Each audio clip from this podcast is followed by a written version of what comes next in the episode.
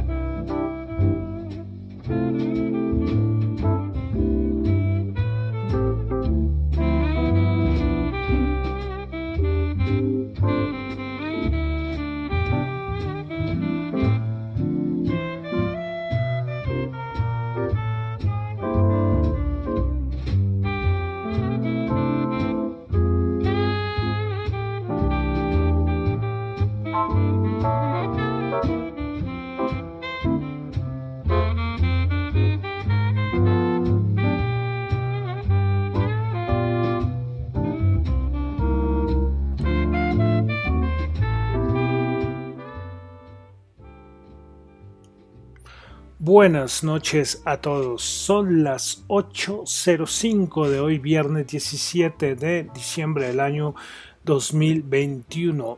Desde el martes no hacía programa, miércoles y jueves, donde hubo mucha cosa, no pude hacer programa, y más en estas fechas, es un poco complicado. Pero bueno, hoy sí estoy acá acompañándolos y ustedes acompañándome a mí. Muchísimas gracias, como siempre les he dicho, a los que me escuchan en vivo en Radio Dato Economía y los que escuchan el podcast, tanto en Spotify o en YouTube. Bueno, recuerden en YouTube suscribirse y darle editor de arriba, y abajo. Cualquier comentario será bienvenido en Apple Podcast, calificarlo. Bueno, eh, entonces este es el resumen de las noticias económicas de hoy día 17 de diciembre del año 2021. Como siempre les comento que lo que yo digo acá no es ninguna recomendación de inversión. ¿eh? Estos son solamente análisis personales. Esto no es para nada ninguna recomendación de inversión. Bueno, semana muy interesante. El martes yo les decía que el miércoles era día de Reserva Federal eh, que un día muy clave. También tuvimos jueves, también otros bancos centrales, hoy también, pero hoy también teníamos la cuádruple hora bruja. Entonces fueron hechos importantes para el mercado, para la economía, para todo. Entonces bancos centrales, mercado, bueno, eso todo lo vamos a comentar en el programa de hoy. Listo, bueno, entonces vamos a comenzar con Asia, tuvimos datico de ventas minoristas en China, se esperaba 4.7% y resultó en 3.9% el dato interanual. La economía china colocó un freno de mano tremendo, ¿eh? ¿eh? desde como, no sé, desde septiembre más o menos, comenzó, desde el año pasado, fue la primera economía que se empezó a recuperar, después el primer semestre eh, también tuvo buen, muy, buen comportamiento, pero después, freno de mano. Bueno, sigamos en Asia, donde tuvimos el PMI manufacturero de Japón del Jibun Bank 54.2, cuando el anterior había sido 54.5, el de servicios 51.1, cuando el anterior había sido 53. Bueno, pasamos a Europa, eh, más datos eh, macro. En Europa tuvimos dato de PMI manufacturero en el Reino Unido 57.6 anterior 58.1. También tuvimos el PMI manufacturero en Alemania 57.9, se esperaba 56.9. Ah, se volvió el de servicios del Reino Unido 53.2, se esperaba 57 por debajo. ¿eh? El de Alemania PMI de servicios 48.4, se esperaba 51. Vemos los de servicios afectados. También en Francia, el de manufactura 54.9 se esperaba 55.9, el de servicios 57.1 se esperaba 56 y en la eurozona PMI manufacturero 58, anterior 58.4 y el de servicios 53.3 cuando se esperaba 54.1. Más datos macro de Europa. Tuvimos datos de inflación. En España 5.5%, se esperaba 5.6%. En Francia 2.8%, se esperaba, bueno, 2.8%. En Reino Unido 5.1%, la anterior había sido 4.2% de la eurozona. Entonces tenemos dato de inflación 4.9%. El dato, el dato, el dato a interanual. También tuvimos el dato del Instituto Alemán IFO de Alemania, respecto al dato de como el clima de negocios, el ambiente de negocios que hay en Alemania, que es un dato muy importante, pues anterior 96.5 y se terminó en 94.7, ese es el peor dato desde como desde abril de este mismo año. También otro dato importante que tuvimos en Alemania fue el índice de precios del productor. El interanual se ubica en 19.2, yo no sé, más de 20, 25 años creo que es, o más. Creo que son más años. El dato más alto de índice de precios del productor en Alemania. Y tuvimos también venta minoristas en el Reino Unido. Para finalizar, con datos macro, ah, no, acá todavía nos quedan datos macro. Bueno, venta minoristas en el Reino Unido del mes de noviembre 1.4% el mensual y el interanual 4.7% anterior habíamos tenido eh, el, perdón, se esperaba 4.2%. Bueno, más cositas. El Banco de Italia estima que la inflación de Italia será el 1.9% para el 2021, 2.8% para el 2022. Respecto al crecimiento, el Banco de Italia, Italia crecería el 4% en 2022, 2.5% en 2023. Y finalmente, el Banco de Italia ve que la economía italiana crecería un 6.2% en, el, en este año 2021. La anterior estimación había sido el 6%. Eh, hoy de nuevo, nuevamente tuvimos fuerte volatilidad en la lira turca. Eh, otra vez es que es, una locura lo que, lo que ha hecho Erdogan con sus políticas. Bueno, es un despelote. Hoy también, no solamente, bueno, la lira turca colapsada, pero hay algo que se llama el circuit breaker. Circuit breaker es que se llega a un tope de volatilidad de las bolsas. Todas las bolsas tienen este circuit breaker eh, y se activa y se detienen las operaciones. Esto se vio mucho en, las caídas de marzo del año pasado, que se activaban, que activaban cada vez, o sea, pum, 9%, pa, se, se, se, deja, o sea, se suspenden las operaciones. Y esto pasó hoy en la bolsa de Estambul. Bueno, vamos a pasar a Estados Unidos. Tuvimos dato de ventas minoristas se esperaba un aumento del 0,9%, terminó en 0,3%. Subsidios de desempleo, el dato semanal 206 mil aumentó respecto al anterior que había sido 188 mil y frente al esperado 200 mil. Los continuos 1.845.000 mil con los esperados 1.943 mil. Respecto al PMI manufacturero en Estados Unidos 57.8 cuando se esperaba 58.5, el del mes de diciembre, y el de servicios 57.5, cuando se esperaba 58.8. Es curioso, ¿no? Hemos visto que los de servicios, tanto en Estados Unidos como en los países de Europa, han bajado. Eh, no mucho, pero sí a tenerlo en cuenta. Eh, índice de producción industrial eh, índice no, el dato de producción industrial en Estados Unidos de noviembre, 0.5% el mensual y acá no tengo el interanual. Bueno, entonces vamos a pasar. Vieron que no comenté nada de bancos centrales porque lo dejé para esta sección especial que va a haber hoy de, bancos centrales. Tuvimos intervención de bancos centrales en todo, el mundo. En todo el mundo. Eh, vamos a resaltar. En Asia tuvimos al Banco de Japón que mantuvo su tasa de equilibrio en menos 0,1% como se esperaba el mercado. Eh, ellos dicen que solamente que vean aspectos de inflación y es algo que en, Japón es más deflacionario que cualquier cosa, eh, pero entonces ahí no hubo problema. ¿Qué más tuvimos?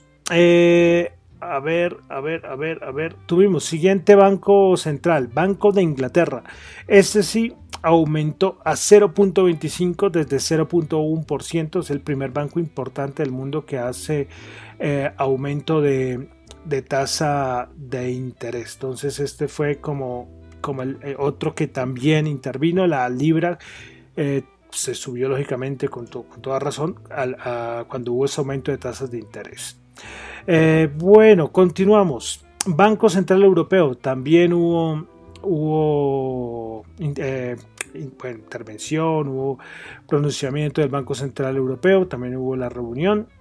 Eh, tasas idénticas, eso sí, no hubo ningún problema. Importante para resaltar eh, que para Christine Lagarde, que es la presidenta del Banco Central Europeo, dice que las circunstancias actuales es muy poco probable que se produzca un aumento de tipos en 2022. Eh, hay algo muy importante para decir. Recuerdan el año pasado cuando yo hablaba de lo del Fondo Europeo, que todo eso estaba retrasado, que ya todos los países, Estados Unidos ya estaba eh, dando el dinero, inyectando dinero en la economía, mientras que en Europa no. Entonces, en Europa se dice que es que hay como un desfase a nivel temporal. Entonces que, que, Europa está como, como Estados Unidos hace cuatro meses, más de cinco meses. Entonces por eso pareciera que si llega a ocurrir un aumento de tasas de interés en Europa, sería el Banco Central Europeo, sería la última eh, o no será la última, sino, sino que lo haría después de la Reserva Federal, solamente que ocurra algo que tranquilamente puede pasar, sino que lo ubican a nivel temporal, por lo que pasó en, en Europa y con lo que pasó en Estados Unidos en el año pasado. Eh, bueno, de todas maneras, ¿qué más se dijo por parte del Banco Central Europeo? Pues que se espera realizar compras netas de activos en el marco del PET, pero a un ritmo menor que el trimestre anterior. Y que de todas maneras espera suspender las compras de los activos PEP a finales de marzo del 2022. El Banco Central Europeo también dio unas estimaciones de crecimiento del Producto Interno Bruto para la, eh, la zona europea, la zona económica europea. Pues bueno, eh, respecto al PIB del 2021, lo sitúa en 5.1% versus su anterior estimación que era el 5%. Eh, también ve que, que para el 2023 me espera que la economía crezca al 2.9% versus su anterior estimación del 2.1 del anterior. Bueno, acá tengo una duda si es que este crecimiento del 5.1 es del 2021 o del 2022. Creo que sería el 2022. Bueno, entonces esa fue otra intervención muy importante, eh, pero muy tranquila por parte del Banco Central Europeo. Más bancos centrales. Así eh, rápidamente también, por ejemplo, el Banco de Rusia hoy subió tasa de interés. 8.5 eh, versus 7.5 que era el anterior, como lo esperaba el mercado. Y dos bancos centrales para terminar. Primero, la Reserva Federal, el banco central más importante del mundo. Tuvimos a Jerome Powell antier dando sus declaraciones. Eh, bueno, lo que esperaba de cierta manera el mercado eh, eh, va a acelerar el tapering y que espera que cuando termine el de, acabar el tapering, ahí sí podría haber un aumento de, tasas de interés. El mercado espera como tres aumentos de tasas de interés, pero acá ya viene otro debate y es eh, bueno, son dos cositas. Primero, el mismo Jerome Powell dijo que si las cosas se complicaban, chao, no había aumento de tasa de interés y eso en ese momento fue positivo para los mercados. Y lo otro es si la economía estadounidense está preparada para un aumento de tasas de interés. El mismo Reserva Federal sacó sus estimaciones de Producto Interno Bruto para el para el año 2022 eh, y la subió al 4%, por ejemplo. A su anterior estimación era el 3,8%. El, desempleo lo colocó en 3,5%.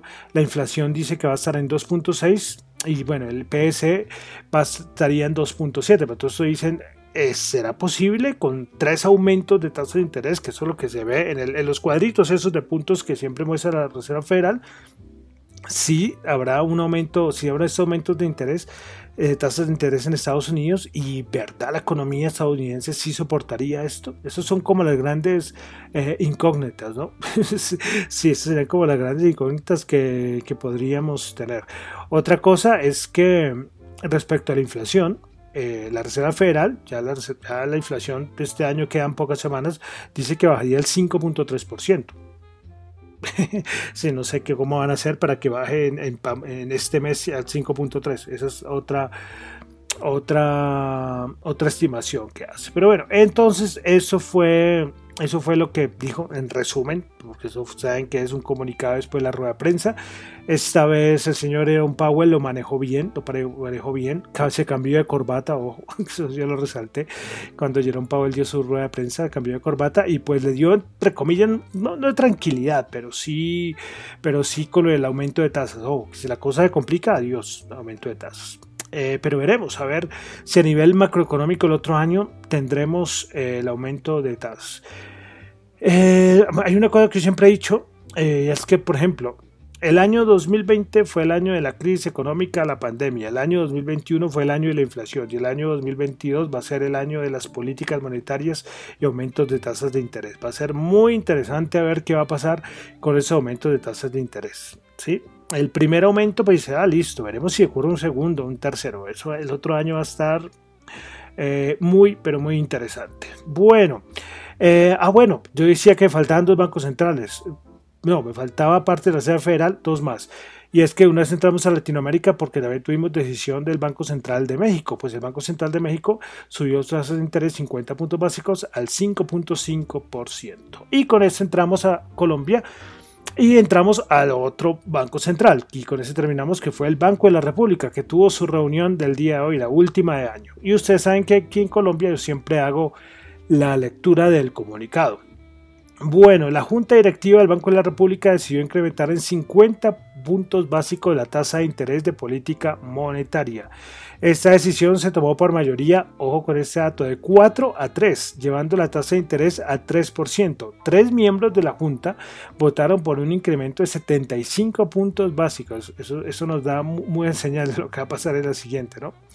Bueno, seguimos con el comunicado. Esta decisión se adoptó teniendo en cuenta los siguientes puntos. Son cinco. Primero, la inflación anual en noviembre sorprendió al alza, registrando un incremento de 68 puntos básicos respecto a la registrada en octubre, con lo cual se ubicó en 5.26%. La inflación básica anual, que es el IPC sin alimentos ni regulados, también mostró una tendencia creciente al situarse en 2.54%, es decir, 52 puntos básicos por encima del nivel de octubre. Estos resultados llevaron a una revisión del pronóstico de inflación al 5.3% para el 2021 y 3,7% para el 2022. 3,7%. Segundo punto, los indicadores líderes muestran que el Producto Interno Bruto continúa con una dinámica de crecimiento importante en el cuarto trimestre, alcanzando niveles superiores a los de la prepandemia y el equipo técnico ratificó su proyección de crecimiento del Producto Interno Bruto de 9.8% para 2021. En 2021, el déficit de cuenta corriente alcanzaría un nivel de 5.6% del Producto Interno Bruto explicado por el crecimiento de la demanda interna. Para 2022 se espera una reducción del déficit de la cuenta corriente a 4.9% del Producto Interno Bruto en un contexto internacional menos holgado. Entonces, otro punto, ya ambos tenemos la revisión de la inflación, la confirmación del dato de Producto Interno Bruto y una reducción del déficit de cuenta corriente. Bueno, últimos dos puntos. Las expectativas de inflación han aumentado y se ubican por encima de la meta del 3%, incluso, de mediano, incluso a mediano plazo. Ello implica el riesgo de inducir procesos de indexación a mayores niveles de inflación. Y por último, la autoridad monetaria reitera su compromiso con la Hola, que por acá estoy haciendo, haciendo males. bueno, eh, la expectativa, bueno, el último punto, que es que me interrumpió, se me cayó algo. Bueno, la autoridad monetaria reitera su compromiso con la meta de inflación de 3% anual y seguirá tomando las decisiones requeridas para asegurar la convergencia de inflación hacia dicha meta. Entonces, esto fue el comunicado del argumento el por cual se decidió incrementar en 50 puntos básicos la tasa de interés. Eh, importante eso del dato de inflación, la revisión, ¿eh? 5.3% para 2021. Recordemos acá iniciamos el año, el 3, 3.5, 4%, y ya vamos en el 5.3%. Bueno, eh, listo. Entonces ahí terminamos nuestra sección de todo lo que los bancos centrales, que de pronto hubo otros bancos centrales, me perdonarán, pero acá hice un recuento como de seis, eh, lo que es muy importante, las decisiones de los bancos centrales en todo el mundo, ¿sí? Subidas o tasas quieticas, como el caso de la Reserva Federal. Eh, bueno, del Banco de la República también tuvimos las, las, encuestas mensual de expectativas y analistas respecto a la tasa de interés para diciembre de 2021, la ven en 2,99%. Tasa representativa del mercado lo ven en 3.863 y el, la inflación en 5,33%. Bueno, más cositas aquí en Colombia, pues para octubre del 2021 en su serie original el crecimiento anual del valor agregado de la economía colombiana fue el 9.3% y la variación año corrido fue el 9.9%. Este es un dato que es, es una serie desestacionalizada y frente a septiembre de 2021 la contracción fue el 0.2%. Más datos de aquí de Colombia, eh, datos de octubre del 2021 es que tuvimos el dato de las ventas de comercio que crecieron 17.8 frente a octubre del 2019 y 14.2% frente al 2020.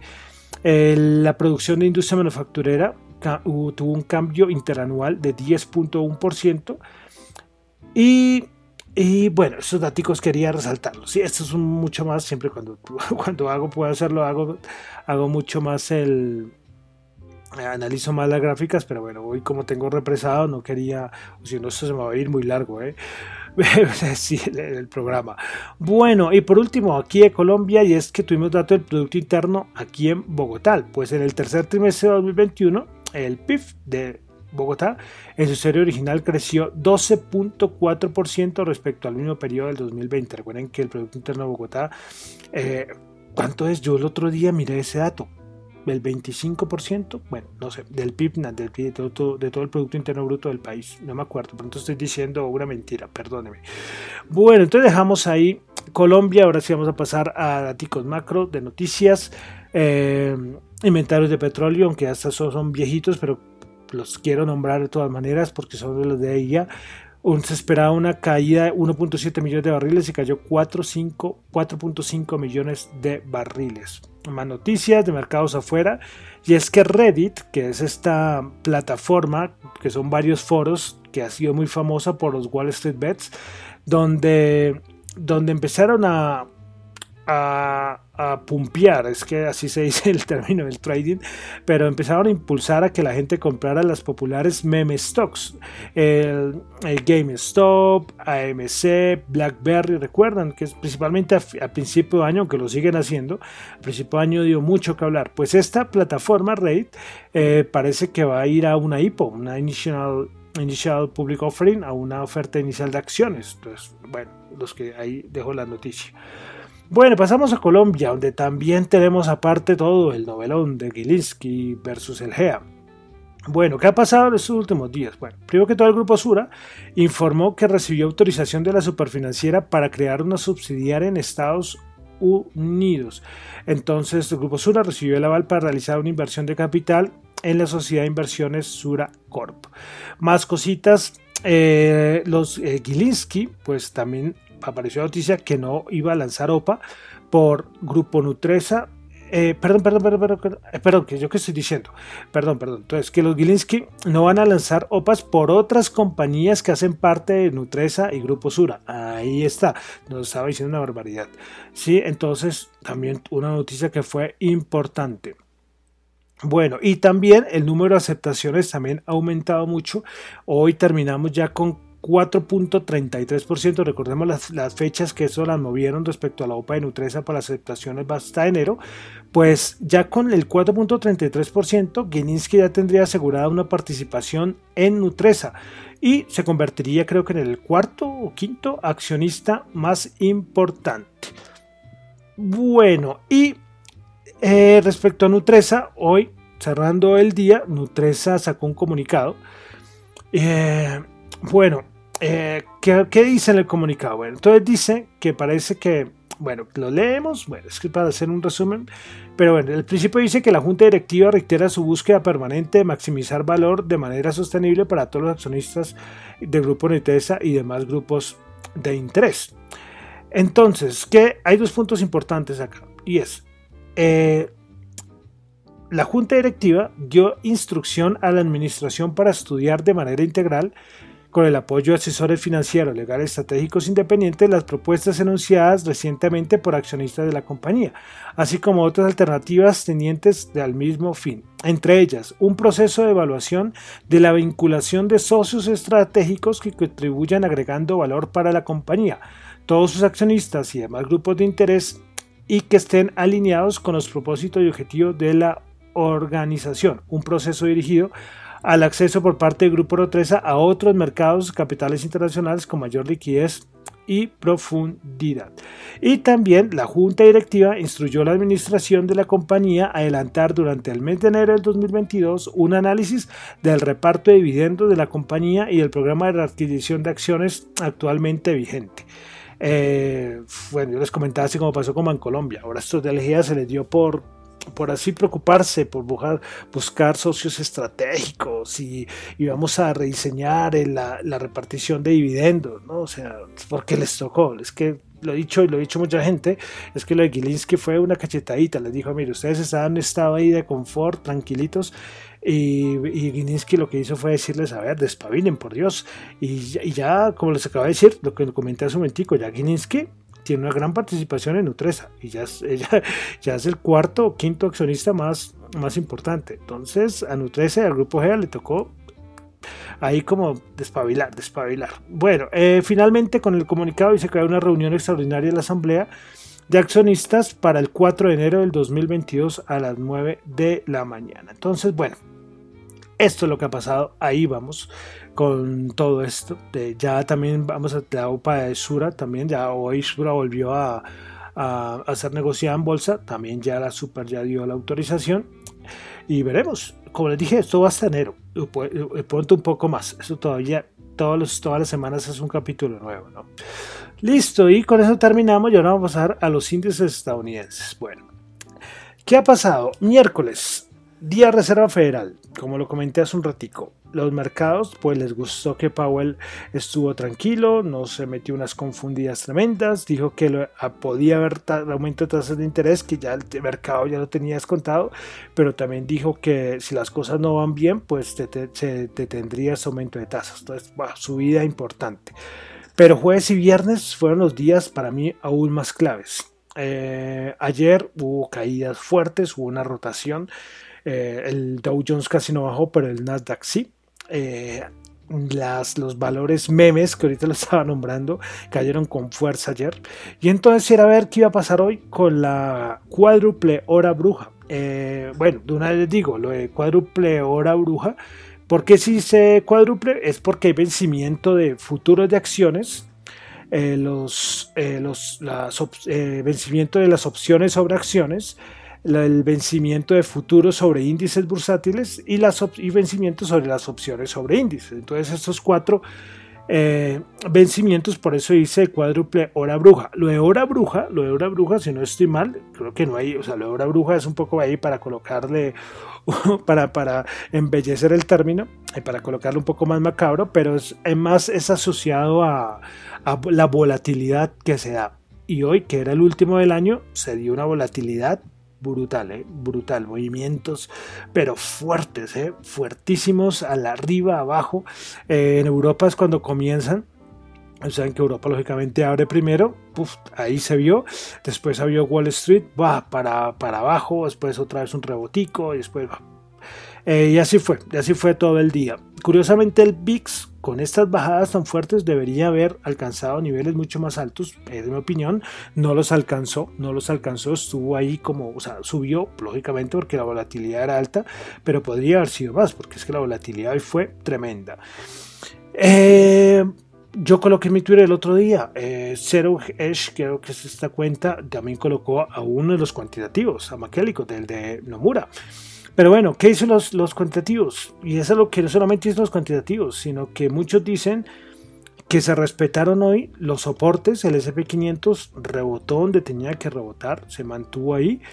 Y veremos los siguientes tres días, cuatro días, no sé, eh, veremos a ver si el bendito rally de Navidad. El rally de Navidad se da siempre después de este vencimiento de la cuádruple hora bruja en los mercados. Entonces la otra semana será importante. Maquialicos dice que la siguiente semana el volumen será bajo, pero que después de Navidad eh, podría ser. Y, estas, y estos rallies de Navidad siempre se dan máximo hasta la primera semana de enero. Tampoco es que la gente piense que es un mes, no, no, son unos días muy fuertes.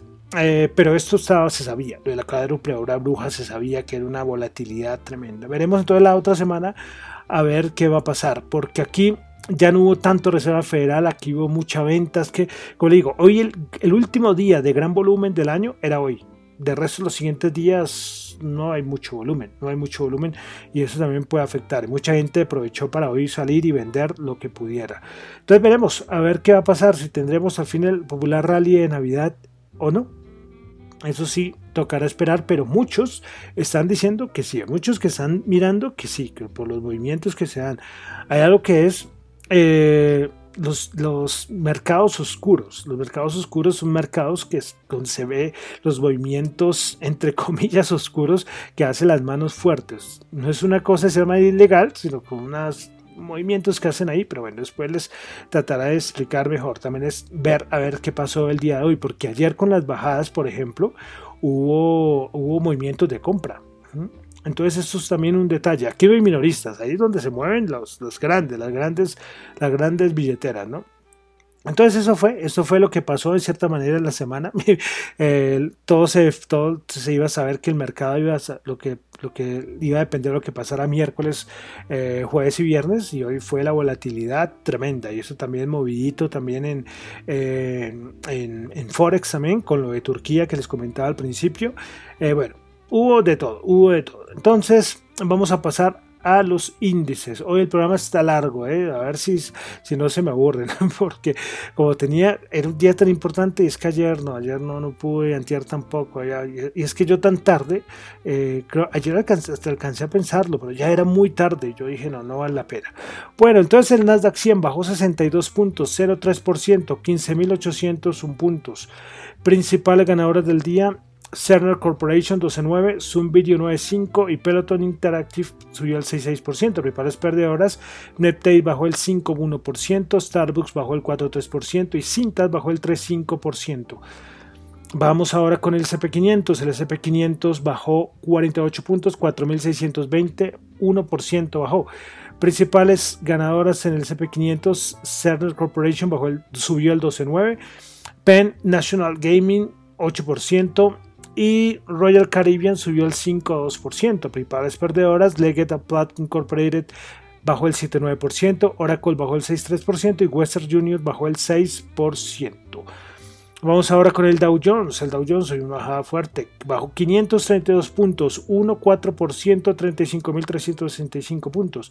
Principales ganadoras, IBM 1,1, Boeing 0,9%, Verizon subió el 0,8%, principales perdedoras, Goldman Sachs bajó el 3,9%, Walmart bajó el 3,2% y Home Depot bajó el 2,8%. Bolsa Valores de Colombia, el Colca bajó 12 puntos, bajó el 0,9%, 1.395, principales ganadoras, Grupo Sur Ordinaria, 14,8%, recordemos que hoy volvió a ser negociada.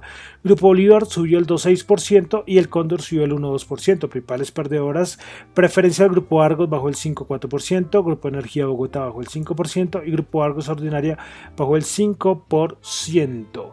Bueno, vamos a algo de commodities. WTI 73 bajó 1,6, Brent 72,9 bajó 1,7 dólares el barril. Oro 1798 bajó 2 dólares la onza. Las criptomonedas que no levantan cabeza las criptomonedas. ¿eh?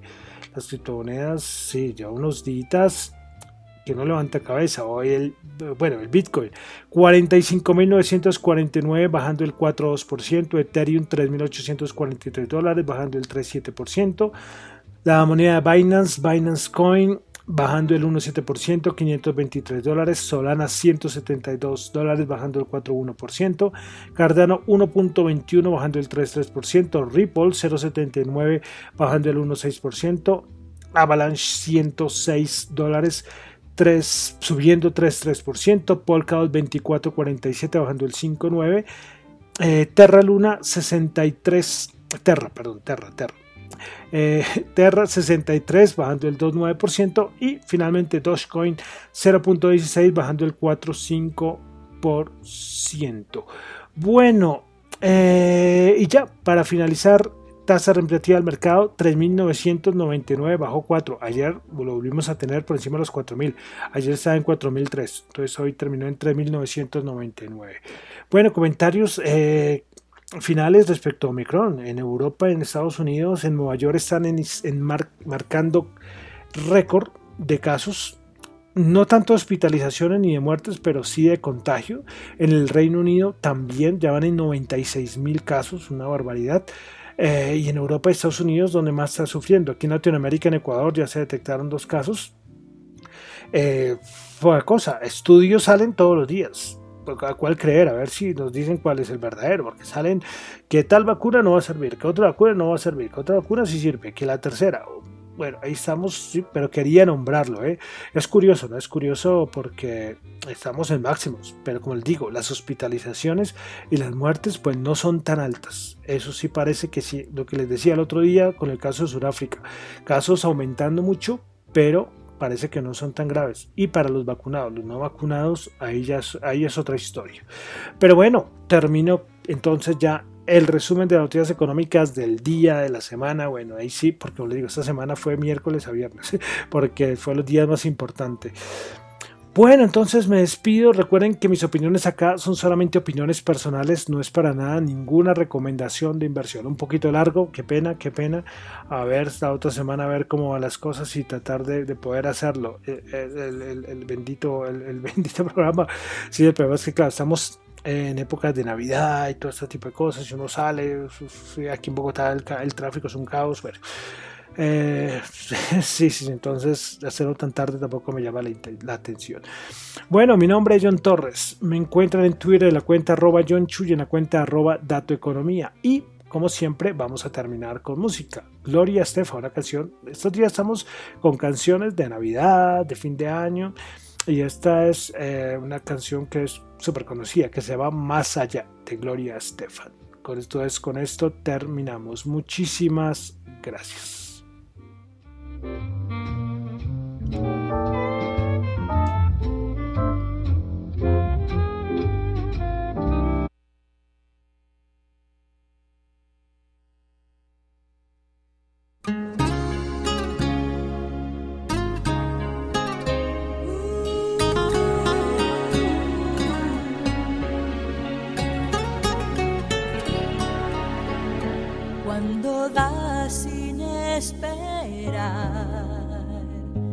cuando quieres de verdad, cuando brindas perdón en lugar de rencor, hay paz en tu corazón, cuando sientes